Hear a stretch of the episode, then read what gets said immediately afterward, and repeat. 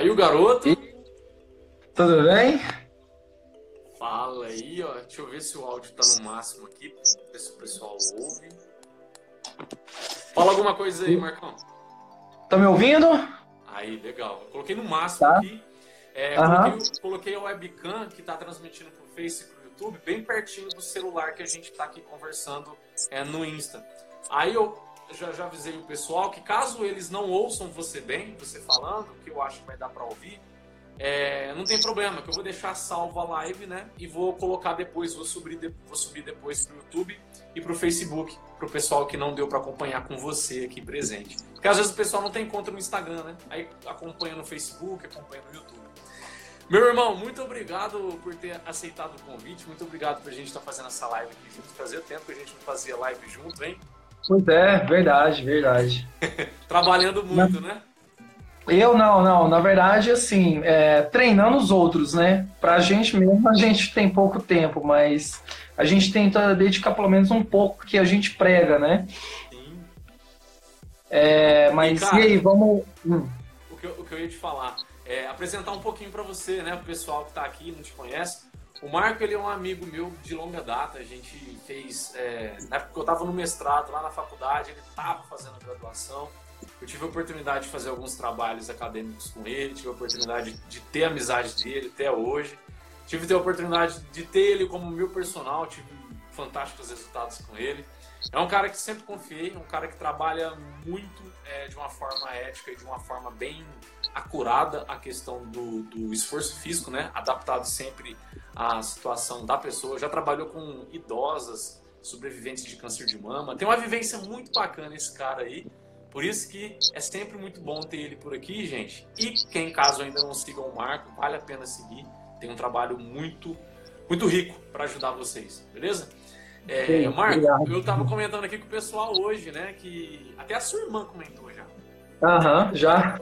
Ela, ela colocou lá que o pessoal tem uma, tem uma fobia, né? Que o pessoal ele tem medo de comer o carboidrato, no sentido até, talvez, de pensar em engordar. E foi o que eu comentei, porque às vezes a galera, por, sei lá, por tá querendo hipertrofia, mas ao mesmo tempo tem aquele medinho, sabe, de ganhar gordura. Aí as pessoas, uhum. acho que elas consideram o carboidrato de uma forma geral e começam a bolir, né? Aí começa a entrar nessa onda low carb sem saber se vai dar certo. Começa a tentar cetogênica, começa um tanto de, de coisa, né? Eu, eu, você conversou comigo que você separou algumas coisinhas aí pra gente falar, eu também. Mas disso aí, o que é que você tem para comentar com o pessoal? Só pra gente começar o nosso bate-bola aqui. Ah, eu acho que pessoas hoje idealizam assim corpos, corpos, né? É, de filmes, de mídia ou de amigo que frequenta academia e aí a pessoa pensa que para chegar até num caminho difícil, ela tem que passar por condições extremas.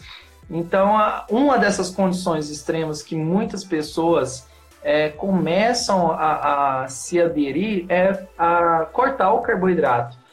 E eu vejo que dentro do treinamento é, resistido, principalmente pessoas que trabalham com maior intensidade, isso ao invés de a, otimizar, tende a declinar o metabolismo a, a longo prazo. Né? Não só, por exemplo, pessoas que estão aí na musculação, mas é pior em pessoas que trabalham em, em, com exercício de endurance, né? que é um exercício mais prolongado, 60 minutos. Sim. Aí, quando a gente topou fazer esse, essa live, eu entrei também na Sociedade Internacional de Nutrição Esportiva para ver qual é a recomendação é, de ingestão de carboidrato em exercício, né? E é surpreendente, porque é, a gente vai discutir um pouco de, de da relação de cálculos, né, porcentagens, a gente trabalha dentro da DRIs, né, é, por exemplo, 50% do consumo calórico total é derivado de carboidrato.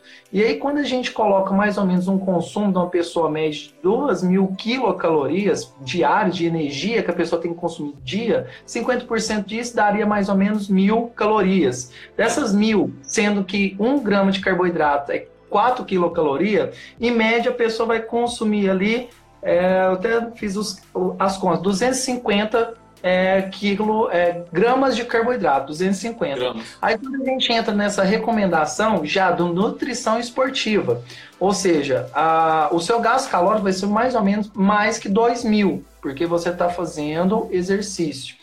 E lá eles recomendam de 8 a 12 gramas quilo por dia, que daria 560, ou seja, quase dobra.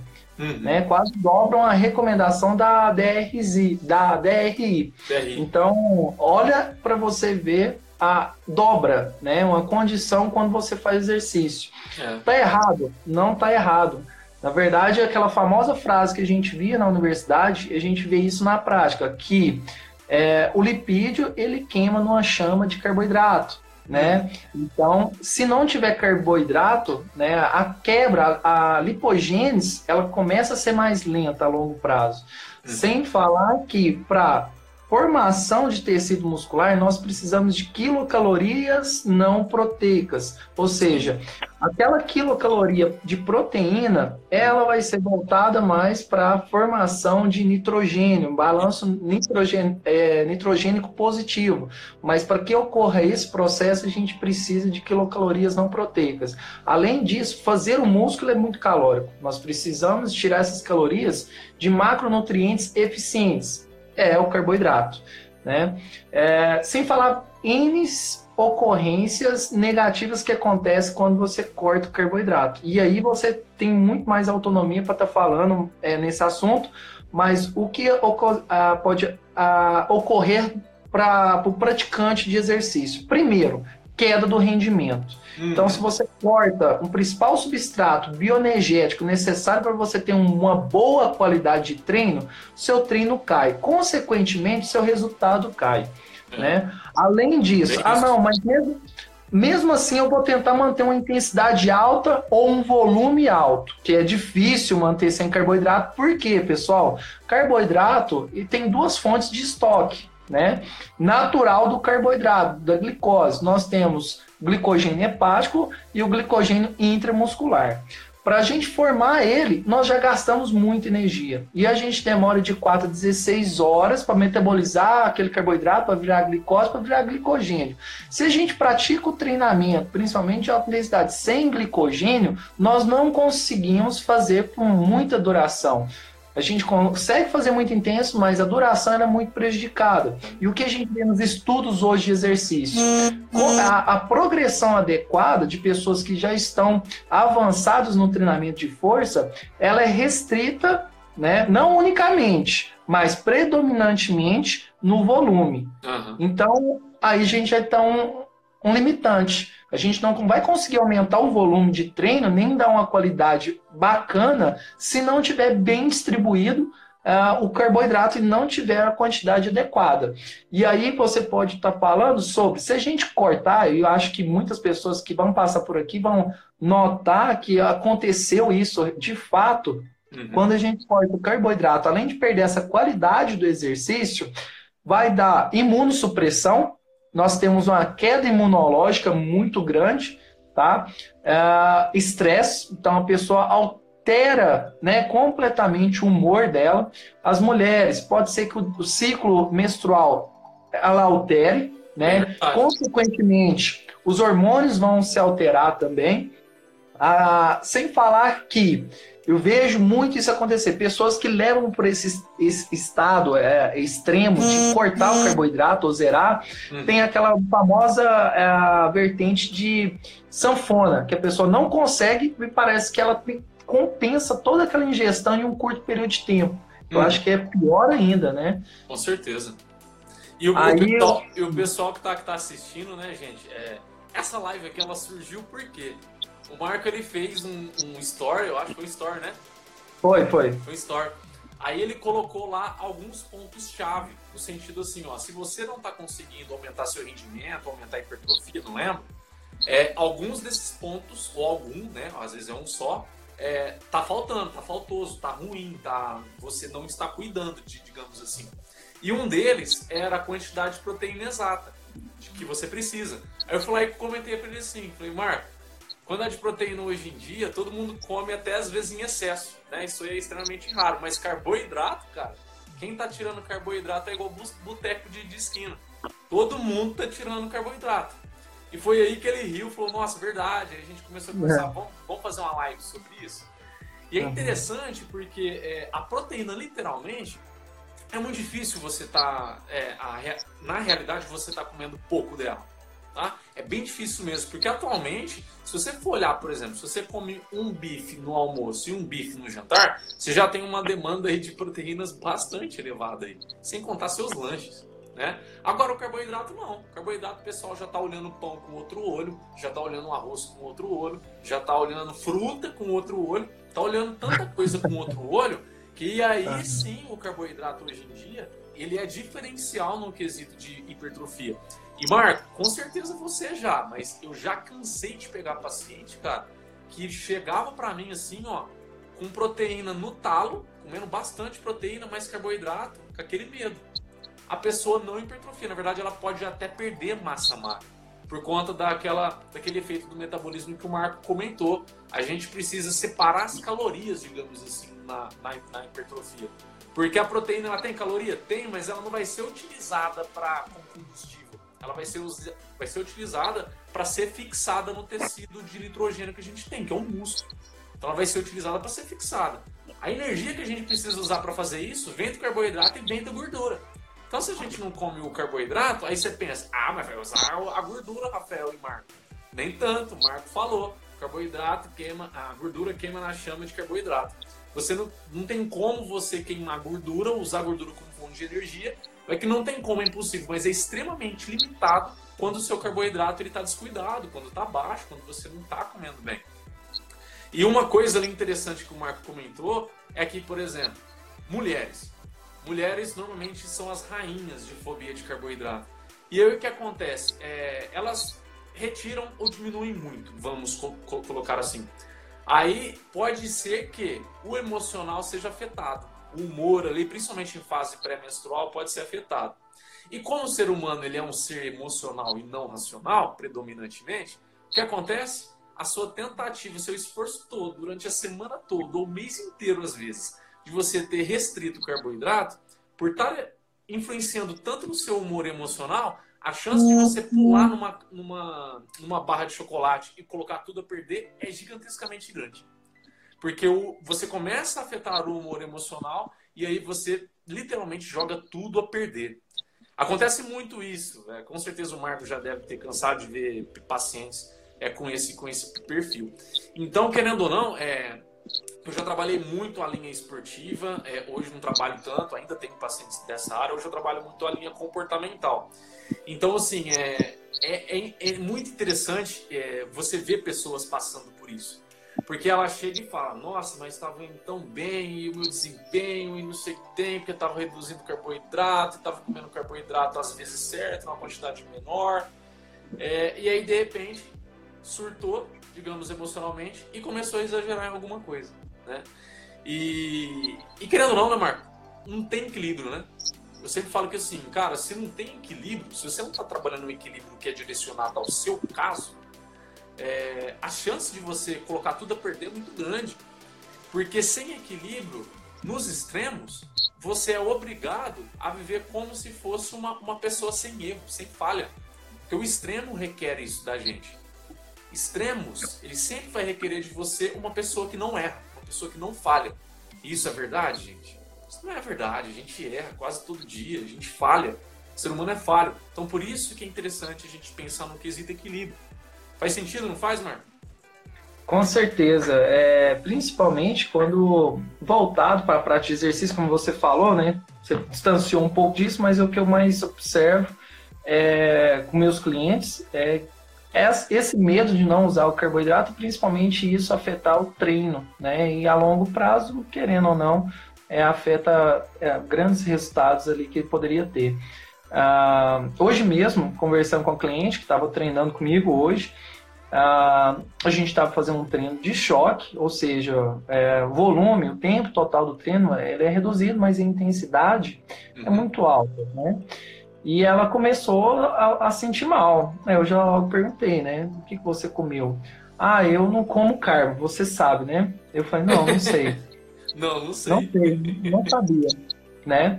E aí eu falei simplesmente, olha, com toda sinceridade, né? Se você não comer, principalmente antes e após o meu treinamento, é, você não vai ter grandes resultados. Principalmente antes, tá? Porque não tem glicogênio intramuscular. É. Então não, não consigo desenvolver um bom trabalho ali. Ela vai fadigar rápido ela não vai ter qualidade de movimento, ela não vai preservar a intensidade. O músculo é, trava, né, cara? É, começa a fadigar muito mais rápido e a pessoa, ela, ela não tem noção, mas ela seria muito interessante se as pessoas elas ouvissem cor, os corpos dela, né? Porque Com um certeza. corpo que tá fadigando, que tá ali, ó, ardendo, né? Aquela ardência é, do lactato, enfim, a pessoa não achar isso estranho, é totalmente estranho. O seu corpo ele tá pedindo energia e um tipo de energia específica e você não está ouvindo, você está tão fixado ali de perder gordura e evitar carboidrato que acaba arruinando tudo. Eu acho que a fobia né, de carboidrato ela surgiu porque muitos profissionais teriam que colocar a culpa em alguma coisa, por que estava acontecendo? Obesidade, por que o pessoal estava engordando, e aí a gente observa que houve uma alteração comportamental, principalmente voltado por hábitos nutricionais, alimentares. Porque o pessoal começou a, se alimentar com fast food.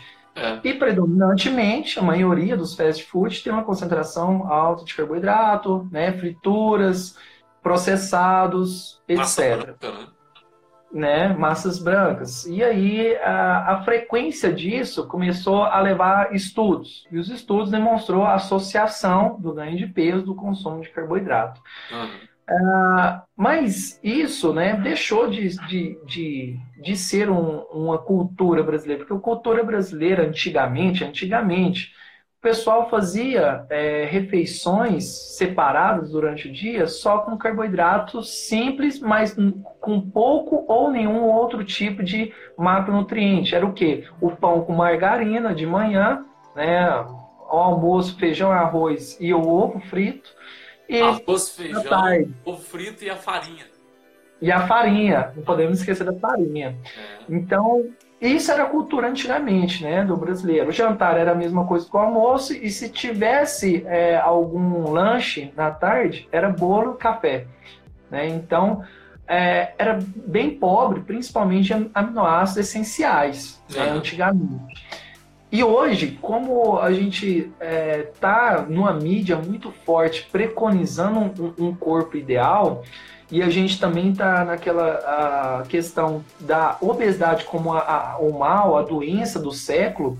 Uhum. O pessoal jogou a culpa pro carboidrato. E aí vem o que? Blogueiros, é, vem médicos do esporte, que não é médico do esporte, né?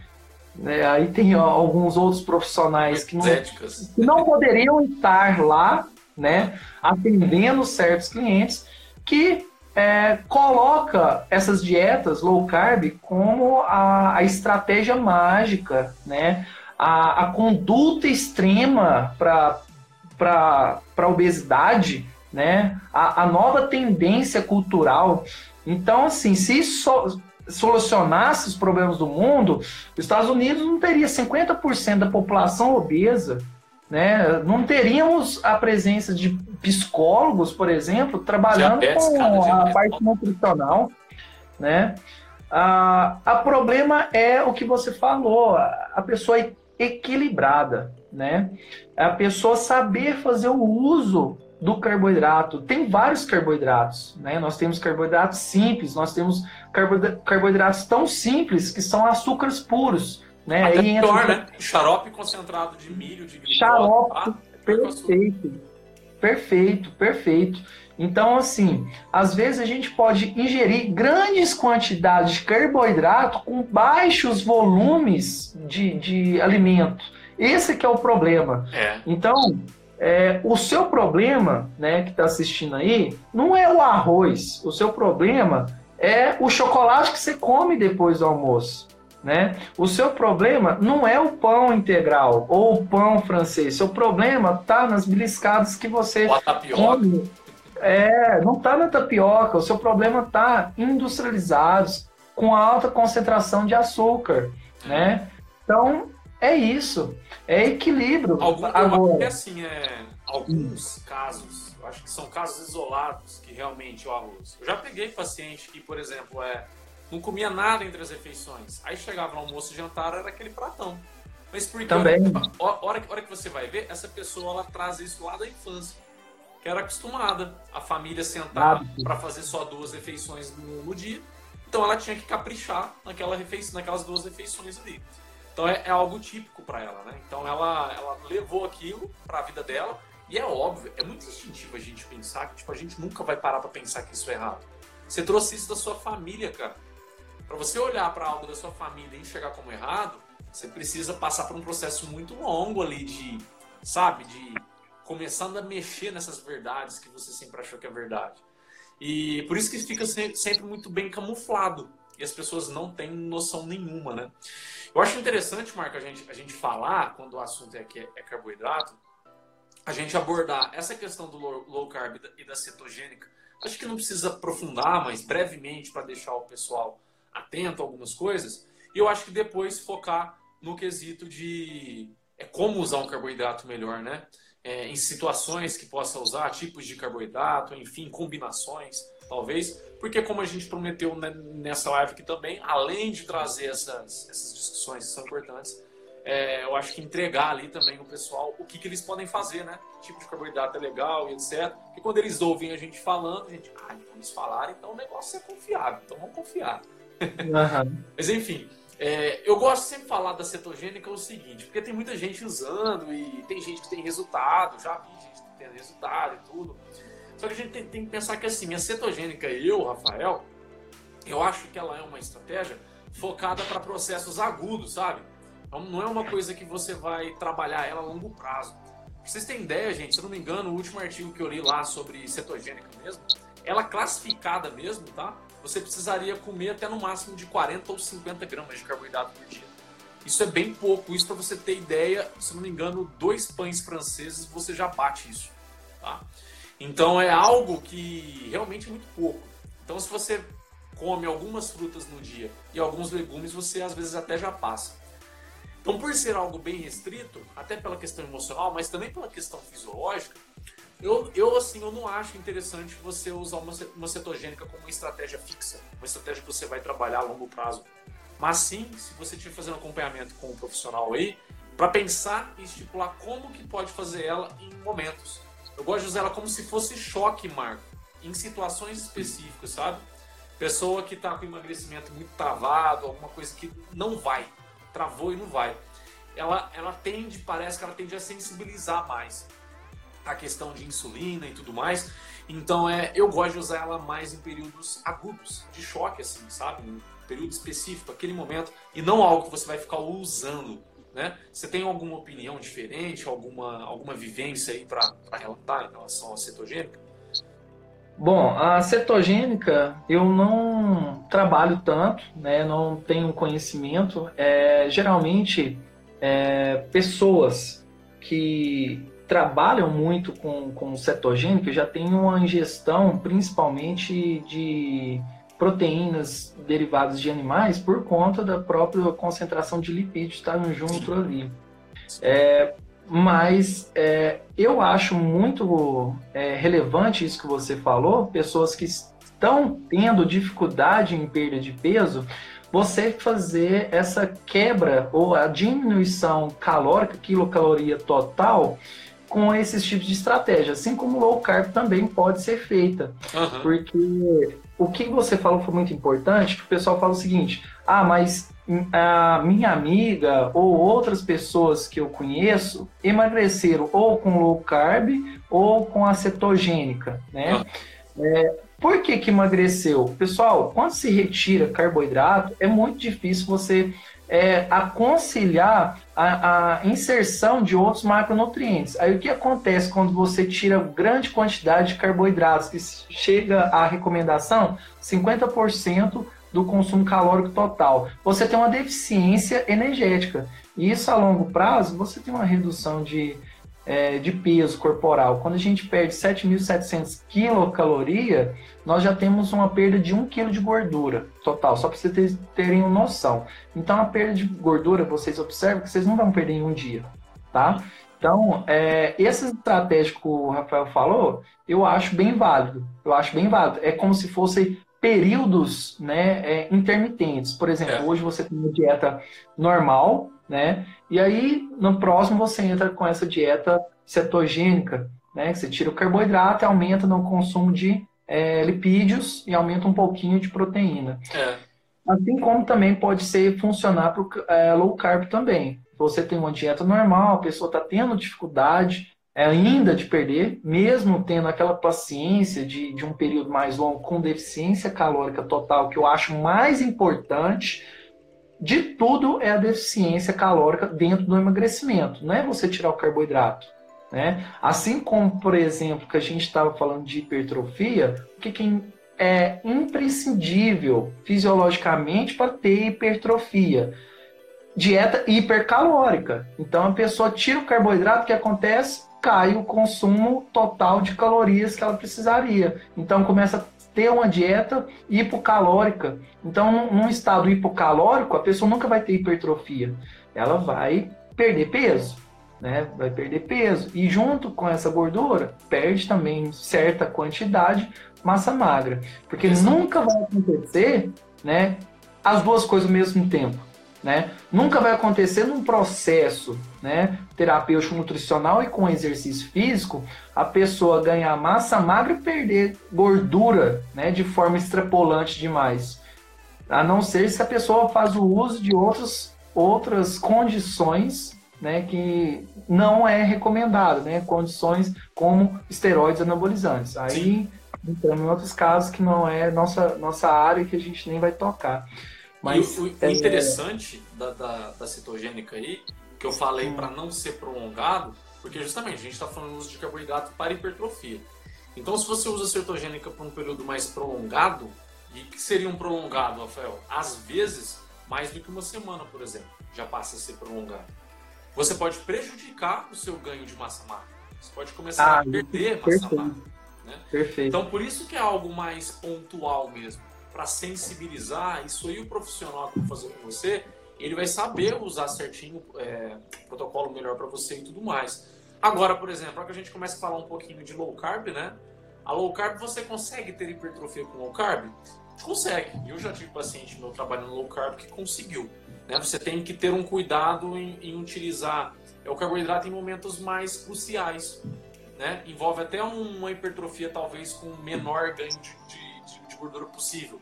Você pode encaixar talvez uma low carb, uma low carb que ela se enquadre, né? que ela consiga utilizar, obviamente, mas talvez, e foi a forma que eu, eu empreguei, é, usar mais os carboidratos na low carb, já que é uma quantidade maior, eu não vou lembrar agora de cabeça quanto, mas usar em momentos mais específicos. O Marco falou lá no início, não sei se você está chegando agora, você não viu, mas você vê depois é, a gravação que eu vou colocar no YouTube e no Facebook, você vai ver. Ele falou é, que as, é, eu esqueci a forma como, como você falou, cara. É... Momento, momento. O Marco falou em relação ao momento. Então ele falou, ó, às vezes a refeição do pré e pós-treino ela passa a ser muito mais importante do que as outras do ao longo do dia. E para hipertrofia, principalmente hipertrofia para as pessoas que querem, querendo ou não ali, evitar o, ma o, o máximo possível, né? evitar o, qualquer ganho de gordura possível, esse tipo de estratégia eu normalmente utilizava. Então eu sempre deixava as concentrações maiores de carboidrato, principalmente no pré-treino. Por pré quê? O Marco falou, você não consegue ter um desempenho legal, você não consegue ter um desempenho bom no treino se você não comer carboidrato na quantidade ideal no pré-treino, principalmente no pré-treino. Nas refeições anteriores também, também, mas principalmente no pré-treino. Então, a low carb, né, às vezes a gente consegue é, conciliar melhor e conseguimos, podemos conseguir também trabalhar até com um prazo talvez até maior do que no caso cetogênica, né, Marco? Com certeza. É, só complementando, né, o pessoal deve perguntar assim: é, a gente já fala que é importante. Ah, vamos manter umas concentrações ideais, razoáveis de carboidrato, mas onde seria mais crucial esses carboidratos é, estarem presentes nas refeições? Seria antes do treinamento e depois do treinamento. Recomendações dentro da Sociedade Internacional de Nutrição Esportiva recomenda a cada, por exemplo, se você for treinar 5 horas da tarde, 3 horas antes, qualquer horário, né? Fixa qualquer horário de treino. 3 horas antes, você vai fazer um jogo de regra, mais ou menos 3 gramas vezes o seu peso de ingestão de carboidrato, né? Ah, mas é, aí vem a questão da qualidade. Né? A qualidade do carboidrato, é, para se manter em rendimento, é considerável que não é recomendado alto índices glicêmicos de carboidratos, carboidratos muito simples, perto perto do treinamento, por exemplo, uma hora, duas horas, porque nós temos um processo que chama hipoglicemia rebote, né? Porque aí vai prejudicar um pouco o seu treino, porque se você comer um carboidrato simples, simples, pessoal, carboidrato simples, vamos pensar no chocolate, tá? Numa barra de chocolate antes de treinar né, que o pessoal pensar, ah, deve ser energia, eu vou comer uma barra de chocolate antes de treinar. Hum. Por esse carboidrato ser simples, ele é facilmente quebrado e absorvido pelo seu corpo. A presença de glicose, a concentração dela também, ela é correlacionada positivamente pela a, aumento de excreção de insulina pelas células beta pancreáticas. O que, que a insulina faz? Ela retira toda a glicose. Então é a mesma coisa assim, se entrou muito, vai sair muito rápido né? Porque o seu corpo faz isso em um modelo de feedback para regulagem. Se entrou muita glicose disponibilizou muita glicose, o seu corpo vai tentar pegar aquela glicose circulante e mandar para dentro dos tecidos. E aí sua glicose circulante ela cai, dá sonolência, a, você não tem mais a glicose disponível, você vai começar a ter diminuição da função cognitiva e aí vem a hipoglicemia rebote. Você tem baixa quantidade de glicose circulante, você vai é, tendendo a, a desmaios. Principalmente pessoas que ainda estão no início de treinamento, isso é bem visível, que, porque no início do treinamento ainda você tem uma queda muito grande de glicose. Então ter esse cuidado, né? Fazer refeições ali de duas a três horas antes com carboidratos um pouco mais complexos. E pós-treino, pós-treino você Primeiro, não precisa, né? Até um estudo que eu participei, a gente fez uma mensuração de glicose depois do treinamento resistido, musculação. A gente observou que depois de 15, 20 minutos, a sua glicose ela volta em concentrações normais sem a ingestão. Mas isso é um processo fisiológico que acontece normalmente, né? Uma compensação. Você tem uma é, glicogenólise, que é quebra né, do glicogênio, para tentar voltar normalizar a glicose circulante. Então você não precisa correr para sua casa e comer um carboidrato, assim como você não precisa é, correr para tomar o seu whey, proteína. O seu corpo vai estabilizar. Só que naquele momento pós-exercício tem um, um, processo que chama janela de oportunidade ou janela anabólica. Porque tudo que você for fazer o consumo, a captação vai ser mais rápida. E é justamente que a gente pode entrar com a carta Coringa, que é lentificar esse processo e deixar ele mais duradouro. Oi? A biodisponibilidade ela passa a ser maior, né? O, o, intestino e o e querendo ou não consegue captar mais e metabolizar mais fácil, digamos assim. Sim. Aí depois pós-treino, aí entraria que você poderia fazer um consumo é, de um carboidrato um pouco mais simples, né? Nas mesmas proporções ideais que o seu nutricionista regular, você pode fazer um consumo um pouco maior. Aí a questão do período que a gente tem que ter um pouco mais de cuidado, Rafa, que não sei dos seus pacientes, uhum. né? Que a gente poderia estar tá falando disso, porque a gente está falando sobre o cuidado do uso de carboidrato na hipertrofia, uhum. é, que a gente tem discussão muito grande dentro das pós-graduações para profissionais e na conduta também dentro é, de, de, dieta dos pacientes é a questão do uso de carboidrato à noite, né? principalmente muito simples.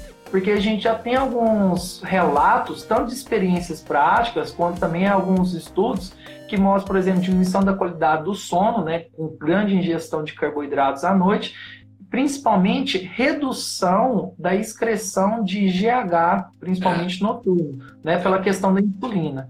Então, não aquele mito não é, é não é que é, seja algo metódico, que o pessoal fala assim, depois das 18 horas, depois das 6 horas eu não posso comer porque eu vou engordar, principalmente carboidrato. Não. não é assim, mas também você não precisa comer é, uma barra de chocolate à noite, né? Então isso aí pode atrapalhar também. Pessoas eu que acho que até mais tarde, né? Chegar em casa e bater isso é um problema. É isso aí que o Marco tá falando também. Tem que ter um cuidado nesse momento. É, eu, só, eu só queria complementar, Marco, porque certeza que tem pessoa mais, mais, mais leiga, para tentar trazer uhum. de uma uhum. forma mais prática para vocês.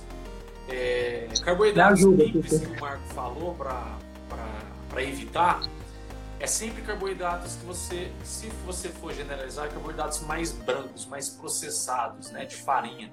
A maioria dos produtos que você for numa padaria ali, por exemplo, a maioria é carboidrato simples, é carboidrato de alto índice glicêmico, tá?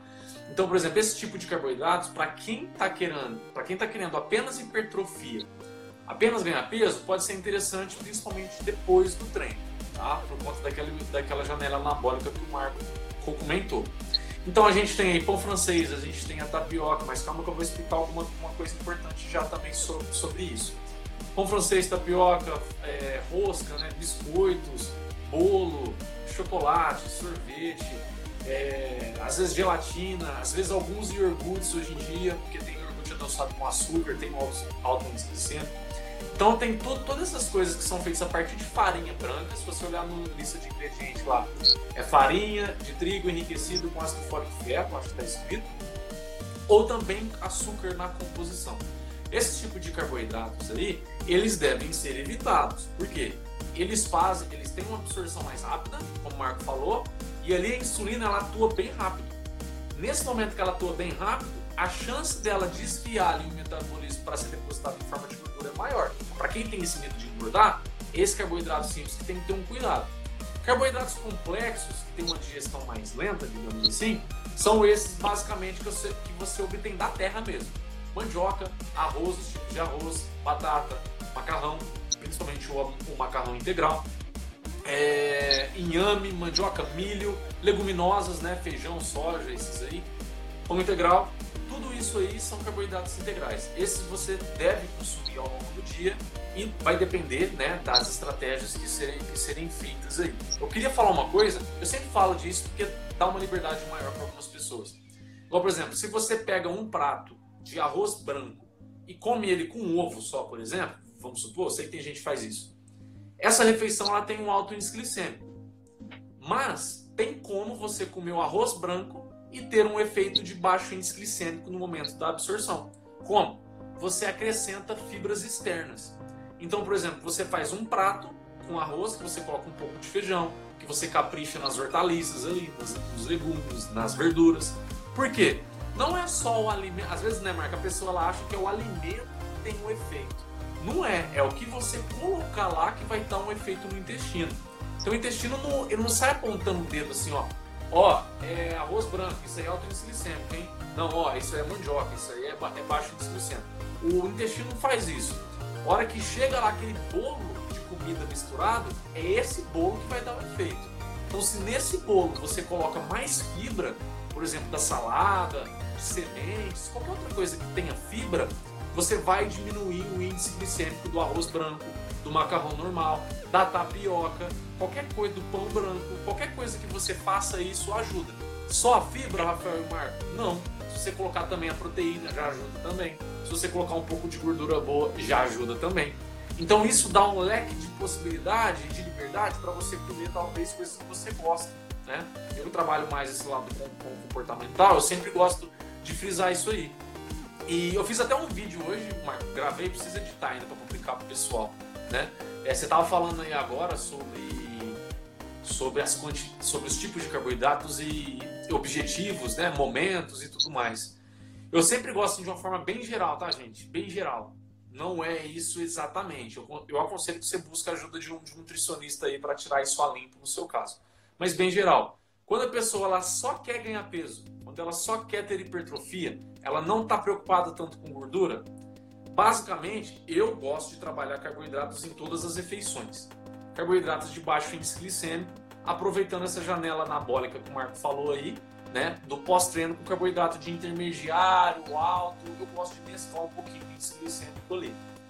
Pessoas que querem hipertrofia, mas com cuidado para não ganhar gordura.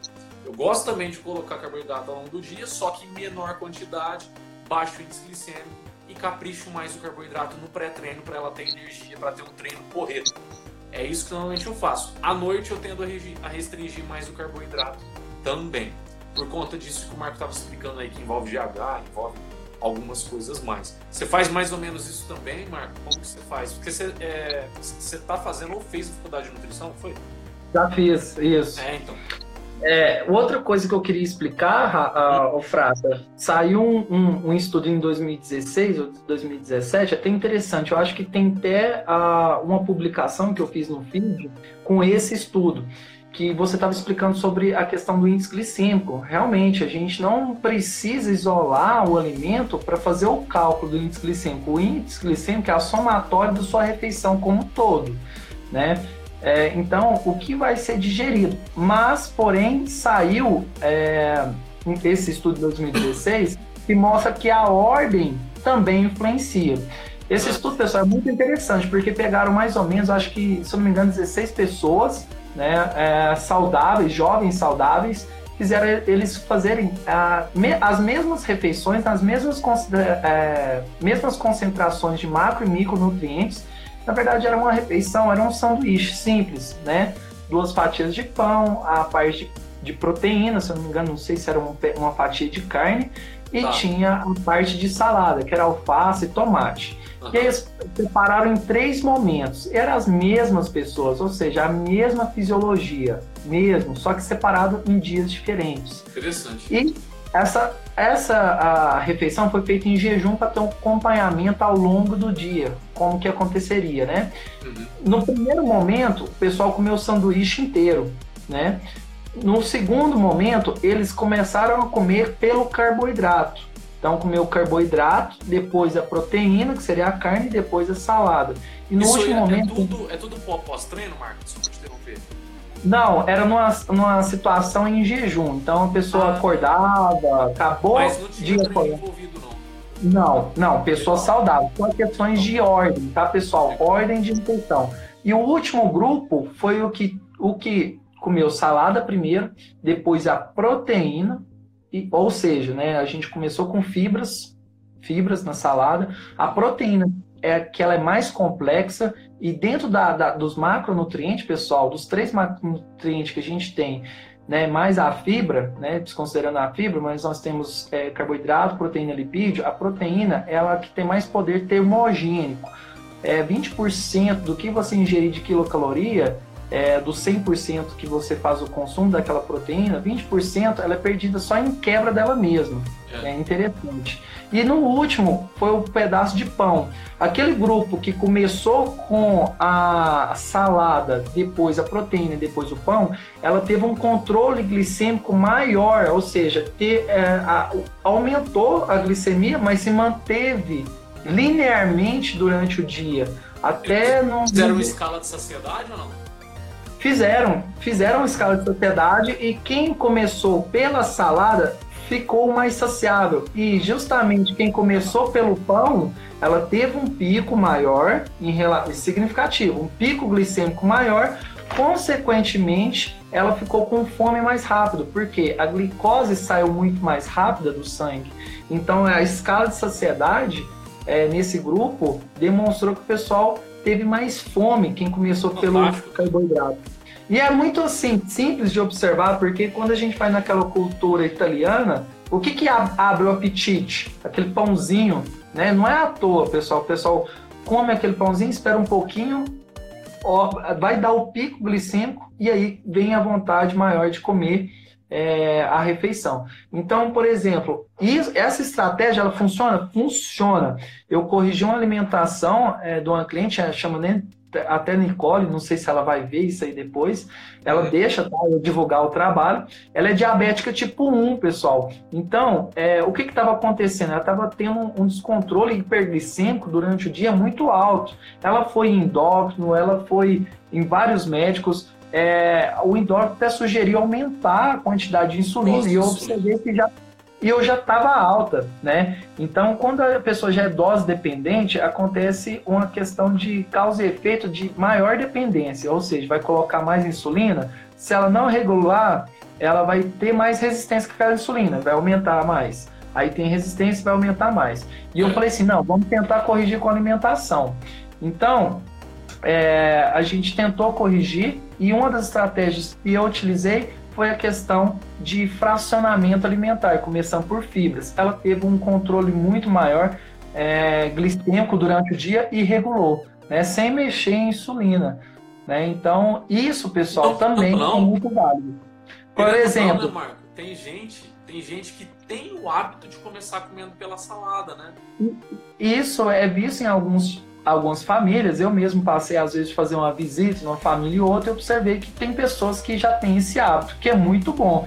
É, porque o que, que eu vejo o pessoal contra a salada? Não gosta muito do gosto, né? Então a gente faz um pouquinho de força para às vezes pessoa que não gosta de misturar salada na comida, porque ela gosta muito da comida, mas não gosta da salada. Uhum. Aí não gosta de misturar os dois. Então já tem uma estratégia adicional, que é o quê? Mesmo se você não goste, faça o consumo ponderado né, das saladas que você gosta primeiro. Ah, eu não gosto de. Então, o que, que você gosta? Gosto de tomate, gosto de pepino e gosto de cenoura. Então você vai separar, come separado primeiro e depois você vai para a proteína e para o carboidrato. Na prática, o que, que eu faço na prática? Pessoas que não gostam muito de fazer o consumo de salada eu peço pro pessoal comer o quê? A salada junto com a carne. Por exemplo, se é 100 gramas de carne que eu coloco para a pessoa, ela vai consumir 50 gramas junto com a salada. Uhum. Depois que acabou de consumir, você vai consumir os 50 junto com os outros tipos de carboidratos que tiver. Então funciona muito, bom, muito bem para a saciedade, principalmente. Principalmente que as pessoas Fantástico que. para a sociedade isso. Eu tive muito, um caso, muito. gente. Você, pode, pode falar, achei Não, é só para falar que isso no almoço vai tirar até a vontade de pessoas que é muito é, tem vontades compulsórias por açúcar, reduzir o açúcar depois do, do, do almoço, porque ela fica tão saciada que ela não vai procurar aquele bombom que ela tinha um hábito. Se ela for né, procurar, é por condições de hábito e não por uma necessidade fisiológica.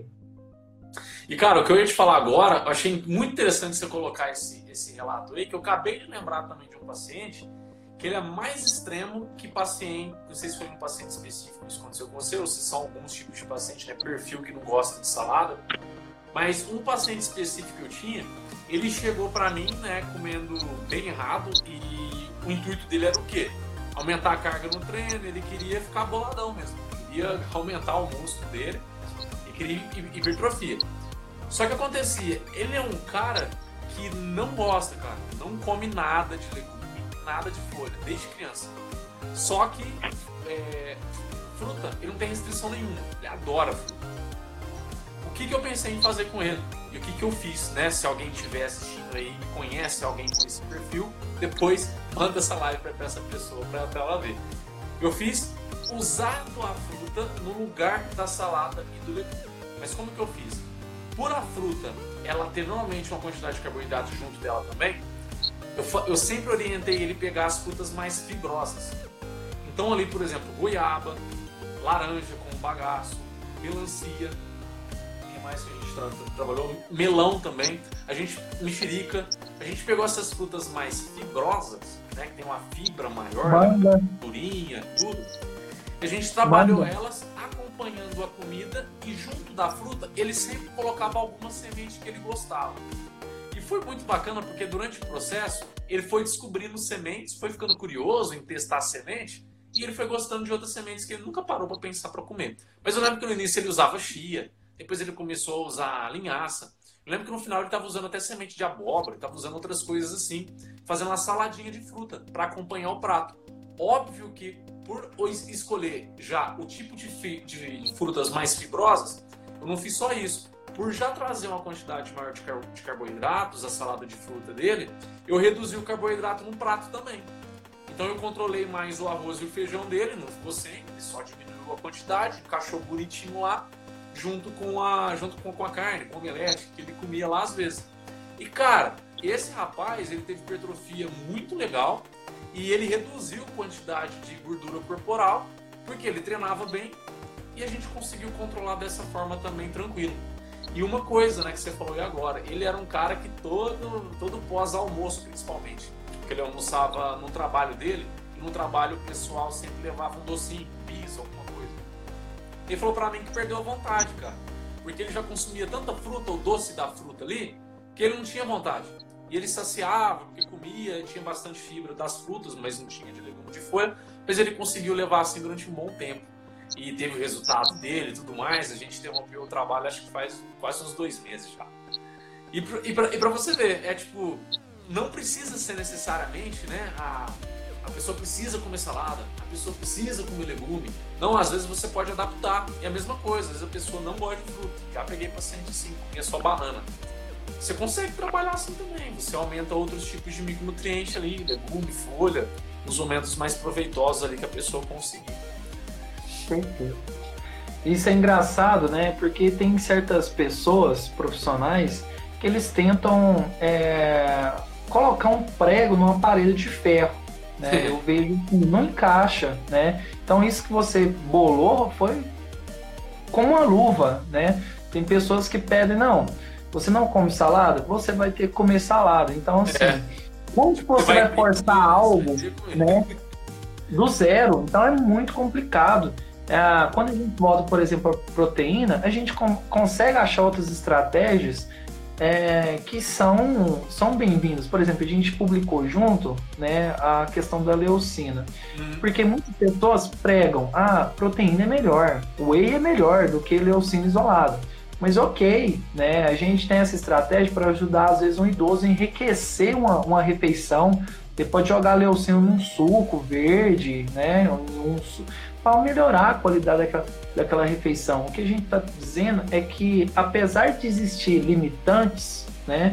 Seja ele em questões de hábito, seja ele em questões financeiras, seja ele nas questões culturais que você uhum. tem com a família, você tem é, condições ou estratégias nutricionais que podem fazer você é, chegar no seu objetivo, seja ele no emagrecimento, seja ele na hipertrofia.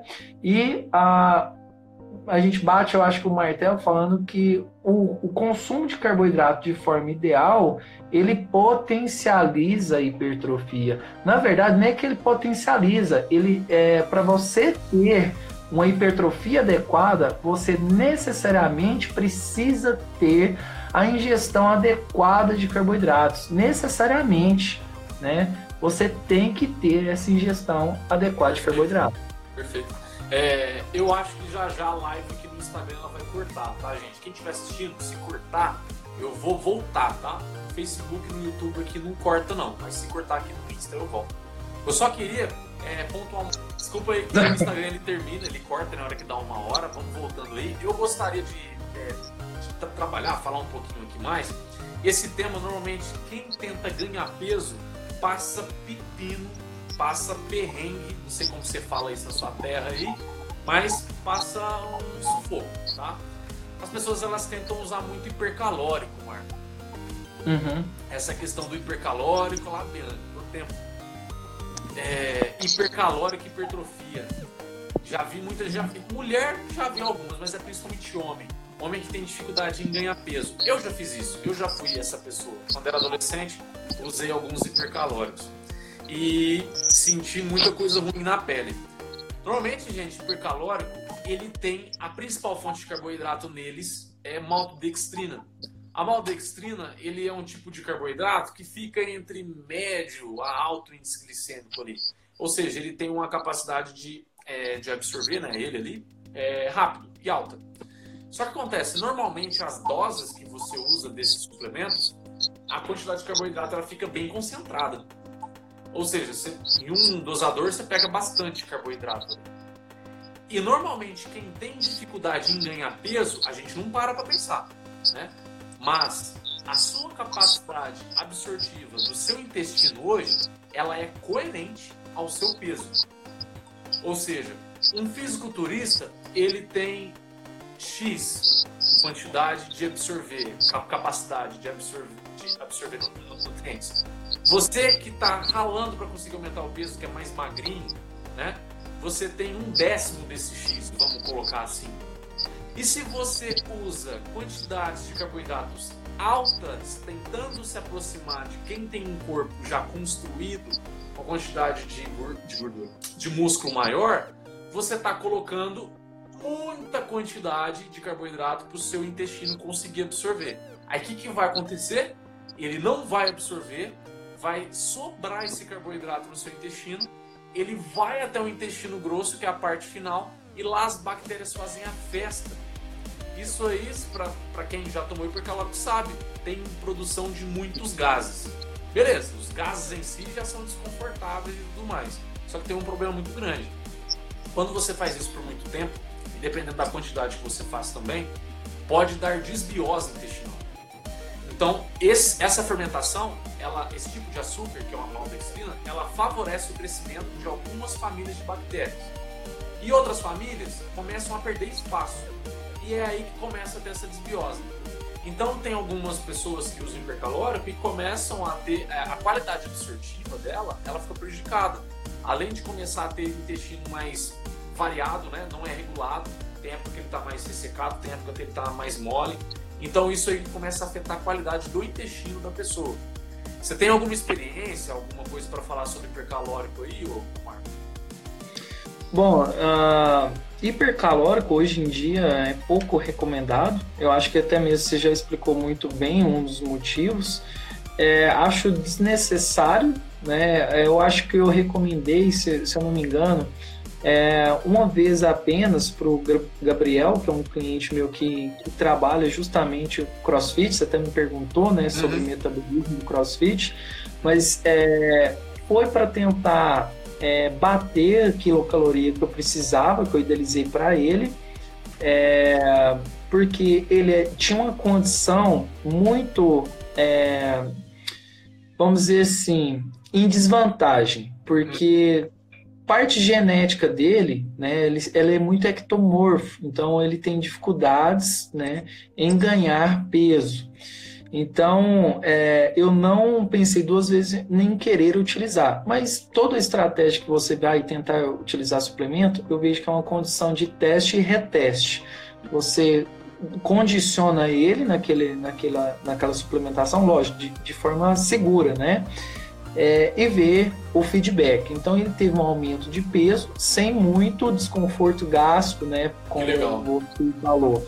Então é, a gente manteve e foi algo que levou ele a ganhar peso, ganhar rendimento, principalmente no, no CrossFit, que precisava não só né, antes ou depois, mas a questão de tempo dele era muito restrita. Então, às vezes, eu não tinha o tempo suficiente para levar ou preparar alguma comida no, no seu dia a dia para manter uma condição ideal para ele chegar no treino e manter uma qualidade boa de, do treino.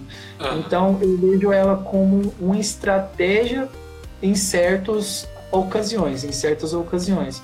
Mas num processo de hipertrofia, eu acho desnecessário. A gente tem vários é, alimentos que também podem ser práticos, né? É, mesmo em umas condições dessa, geneticamente a pessoa tem uma dificuldade de ganho de massa muscular, a gente tem hoje alimentos que com baixo volume, né? A gente tem altas concentrações de glicose, tá? E mesmo é, sendo às vezes um alimento não com, com, tão complexo, ou seja, o índice glicêmico dele é, é, um pouco mais simples, mas nós temos a estratégia que é de é, colocar junto com outro macronutriente para começar a ter uma redução desse índice glicêmico, principalmente em períodos de pré-treino. É, agora, o que você falou sobre a absorção do intestino e a atividade intestinal, eu acho bastante relevante. O pessoal, é. hoje em dia, é, desconsidera bastante a questão de biodisponibilidade e a captação de nutrientes pelo intestino. Isso é muito importante. Então, o que hoje, por exemplo, um fisiologista faz, ele não é aplicado né, para um, um paciente ou para um cliente que está querendo agora. Né? Que é o que o, que o fisiologista fez é o que? São 15, 10, 9, né? mais de 10 anos de prática de exercício junto com combinações né? de, de alimentações. Então, você de uma hora para outra além de prejudicar, por exemplo, o que você falou do intestino, pode acarretar o que? Você ganhar muito peso, mas esse peso está correlacionado à massa gorda. Isso eu vi acontecer, uh, por mas exemplo. o treino não está encaixado, né? Não está encaixado, porque, querendo ou não, ele não vai ter, vamos dizer assim, uma experiência tanto de, de treino, né, para uhum. tentar aguentar um volume adequado, porque pessoas que fazem um consumo alto de carboidrato para aumento de massa muscular nessas condições de atletas ou pessoas experientes, ela aguenta treinar um volume grande de treino. Pessoas inexperientes, vão colocar de seis meses para baixo, ela não consegue fazer com alto volume o treino. No máximo, no máximo, é, com qualidade, a pessoa consegue ficar 40 minutos treinando, né? Sem falar que a intensidade dele também não é muito grande, né, para fazer o uso dessa suplementação. Então, tive um paciente que não foi suplementação, tá? Mas se fosse hipercalórica, acho que a condição ia ser pior. Mas a pessoa, ela viu que ela estava indo bem no processo, né? Então, o que acontece? A pessoa começa a é, desleixar um pouco. Ela começou a fazer o consumo de carboidratos mais simples, em momentos que ela mesmo achava ideal para ela. É como se aquele jogador de time estava fazendo muito gol, né, achou que estava né, muito alto, eu vou fazer o que eu quero agora. Então começou a comer, é, por exemplo, é, sorvete, essas coisas mais cheias de açúcar. Não estou falando que é errado, de vez em quando pode. Mas aí eu fui fazer a avaliação nele de novo ele aumentou o peso, ele aumentou cerca de, de fevereiro até hoje, ele aumentou, se eu não me engano, 12 quilos. A maioria foi de massa magra, ganhou muito, né? era um menino de 20 anos, hoje está com 21. Só que nesse último período, né, ele ganhou nem um quilo de massa magra, mas ganhou 3 total. Ou seja, para onde foi a gordura? Para onde foi o peso? Né? Onde foi o aumento do peso? Gordura. Então, pode acontecer isso também. A pessoa querer é, dar o passo maior com a perna, para hipercalórico, para aumentar, vai observar principalmente no abdômen, pessoal. Vai, principalmente homens, tá? A gordura vai para o abdômen, né? Tudo que você quis tentar percorrer mais rápido pelo aumento da ingestão inadequada de carboidratos, principalmente em suplementos, dá errado. Então tem que ter um profissional ali para saber se precisa ou se não precisa. Em muitos casos eu já falo que não precisa. É. E é risco para microbiota, o que o Frato falou. Isso é arriscado, muito arriscado. Isso aí é importante a gente, a gente alertar, porque é, uma pessoa que chega numa loja de suplemento fala, ó, eu estou buscando aumentar meu peso, aumentar a hipertrofia e tudo mais. A primeira coisa que normalmente o vendedor fala, gente, é, ó, tem esses hipercalóricos aqui. Eles já têm uma quantidade ideal de carboidrato e proteína para você, que vai te ajudar você a ganhar esse peso que você busca. Mas esse ideal que ele fala é confiando na marca. Não tem nada ideal ali, tá? Ali tem um cálculo que a marca fez. Pode ver que cada hipercalórico tem um cálculo ali de base de carboidrato e proteína. Não é padronizado, né? E tem a questão também que é até mais importante, a questão da qualidade dos carboidratos que está ali. Então, muitas vezes, tá? Nesse caso, por exemplo, especificamente, é, o suplemento é uma coisa que você tem que ter muito cuidado. Porque a primeira linha de, digamos, de, de oportunidade que o vendedor vai te oferecer se você busca aumentar peso vai ser hipercalórico. E ali você já pode estar tá dando um baita tiro no pé logo no início das suas tentativas que vão te prejudicar lá na frente. Se você desenvolve uma desbiose, que é isso que a gente está tá falando aqui agora, para você conseguir hipertrofia, para você conseguir manter seus resultados no longo prazo é muito mais difícil, porque sua qualidade absortiva do intestino é prejudicada. Antes era 100%, aí passa a ser, sei lá, 70%. E aí? Entende? Você perdeu uma quantidade interessante. Né? Isso aí é complicado. É, peço desculpa aí, cachorro tá latindo. Mas, gente, é isso. Acho importante a gente, a gente colocar né, esses pontos relacionados à qualidade do carboidrato, a quantidade do carboidrato, o momento, a gente falou bastante sobre isso aqui hoje, né? E eu acho que a gente falou, bem dizer, bastante coisa, né? Falou até de, é, de low carb cetogênica, né, Marcos? Você tem alguma coisa para contar aí, pessoal? Assim, é igual eu falei, né? Quando você me mandou essa ideia, eu falei sim. Nossa, Rafael, acho que se a gente for falar de carboidrato, a gente vai perder. Perder não, nós vamos ganhar a noite, né? Sentando, falando em condições. É, mas eu acho que para simplificar para o pessoal, carboidrato não é vilão. Né? Vilão, ele tem é, é, uma faca de dois gomos, na verdade. Se você fazer um mau uso, ele vai ser vilão. Mas se souber fazer, ele vai otimizar o seu processo tanto de emagrecimento, a gente não falou de emagrecimento, a gente falou mais de hipertrofia, é. mas principalmente hipertrofia. Nos é. dois, né, ele pode te ajudar e potencializar muito, mas é saber usar naquilo que a gente uh, discutiu.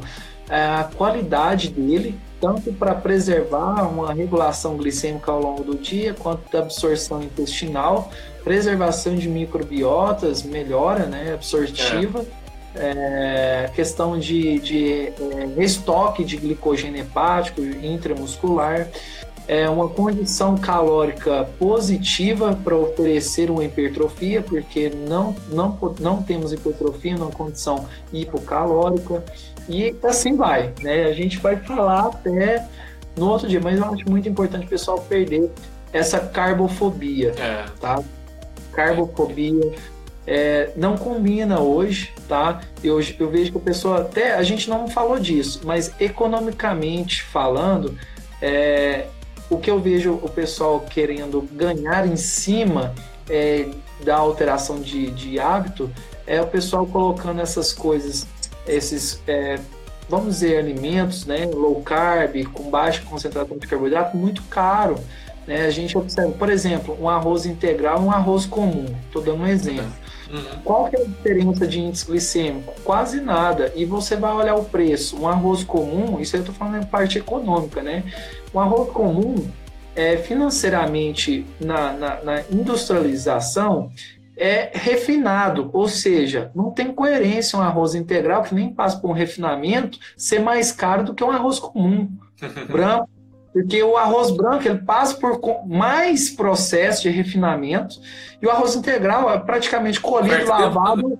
É, então, então assim, cuidado, pessoal, seja um pouco mais inteligente. Isso que você falou assim, por exemplo, do, dos suplementos, né, hipercalóricos. A pessoa nunca treinou, né? A pessoa quer ganhar massa muscular, chega numa loja de suplemento, não, eu quero alguma poção mágica que vai me ajudar a ganhar massa muscular pessoa vai lá na, na, na, em loja de suplemento, pergunta isso pro vendedor, o vendedor fala, não, tem hipercalórico. Isso é, o que mais acontece.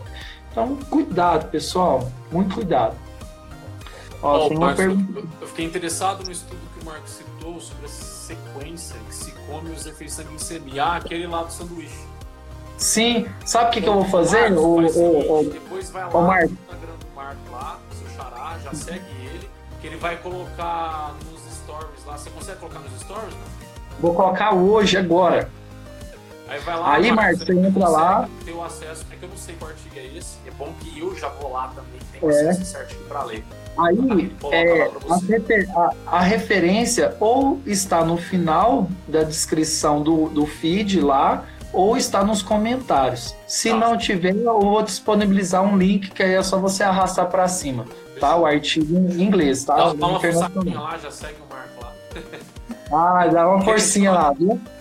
Gente, queria agradecer vocês aqui, pessoal do Instagram, pessoal do Facebook, do YouTube. Vou esperar de coração mesmo que o áudio tenha ficado bom para vocês aqui no YouTube e no Facebook, tá? Porque eu esqueci que o bendito do Instagram não dá a opção para gravar a live quando é em dupla. Ele só dá opção quando é mono, né? Uma, uma live com, com uma pessoa só. É, mas eu queria agradecer a todo mundo. Eu espero que a gente tenha ajudado vocês aí, tirar dúvida. De nada, Soraya, de nada, Marcos. A gente agradece a colaboração de vocês, a participação, a atenção, o carinho. Tá? Qualquer dúvida que tenha ficado, alguma coisa que eu tenha falado, alguma coisa que o Marco tenha falado, eu tenho certeza disso, vou até falar por ele, e eu sei que ele vai falar depois. A gente está à disposição. Pode ir lá chamar ele, trocar uma ideia, pedir uma explicação, talvez, de alguma coisa que você não entendeu. Mesma coisa para mim, tá? Obrigado mesmo. Marco, eu queria agradecer você que agora, pessoalmente, né? Acho que deu um bug aí na sua conexão. Uma ótima noite para vocês e eu vejo vocês aí nos próximos vídeos, nos próximos posts, tá bom? Até a próxima.